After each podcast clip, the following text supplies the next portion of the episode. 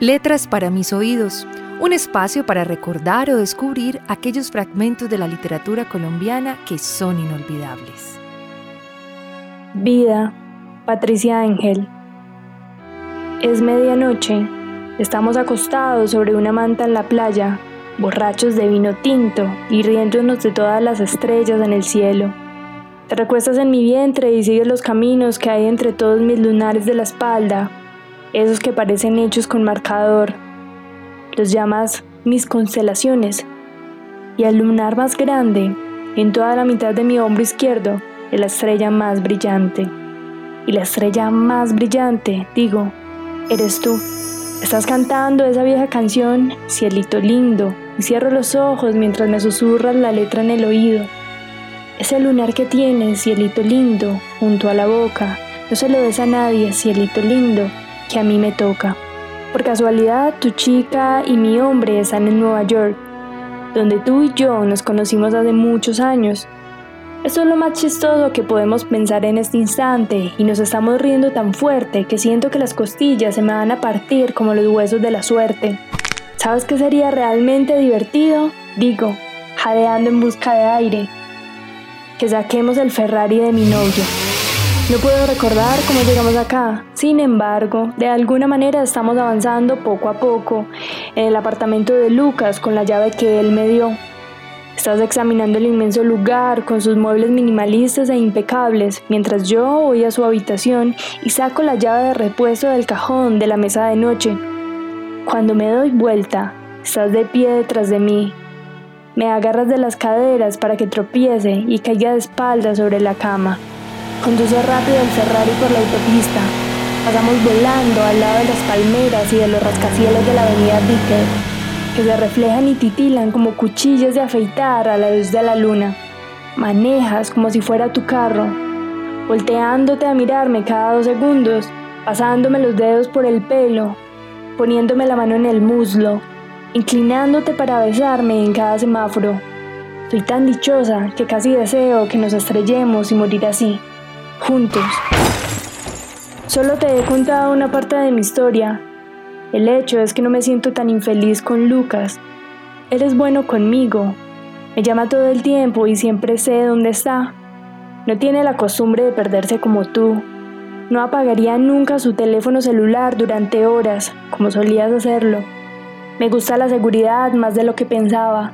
También me gusta por una vez no tener que ser la tutora de la relación él es expresivo, nunca se guarda nada, no como tú.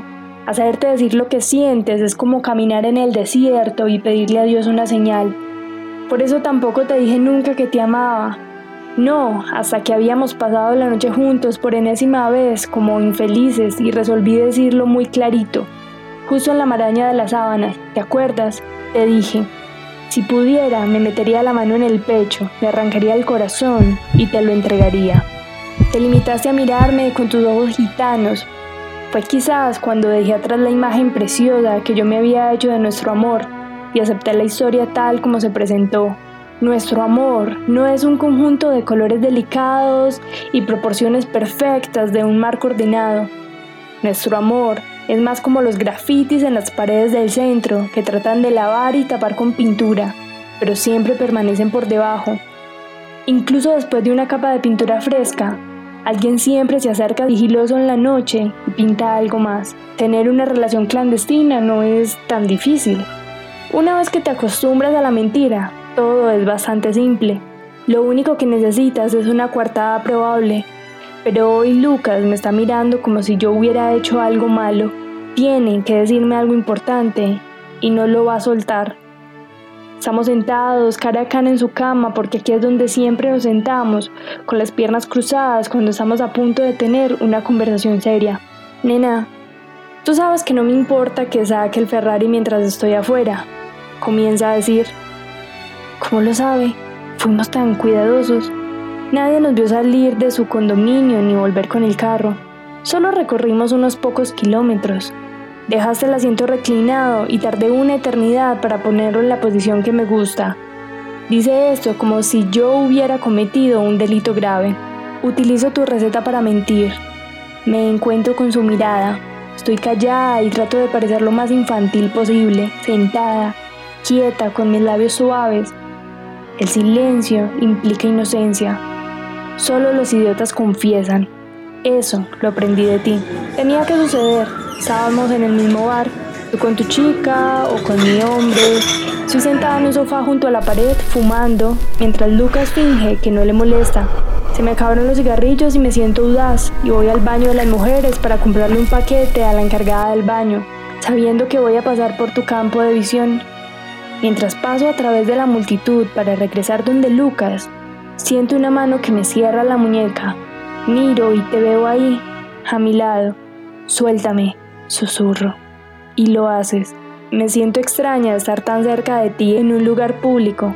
Estoy acostumbrada a nuestras intimidades robadas, mis ojos se enfocan y veo que ella está contigo. No la he visto antes, pero sé que es ella por la forma en que su dedo cuelga de uno de los bolsillos traseros de tus jeans. Ahora es un juego de ojos. Aprendí de mi madre, la reina de la belleza retirada, que lo bien que hable una mujer con los ojos es lo que separa a las aficionadas de las profesionales. Miro a tu chica y luego a ti sintiendo que tus ojos se posan en mí mientras me deslizo en la multitud. Si todavía no se ha enterado que nos estamos acostando, ahora ya lo sabe.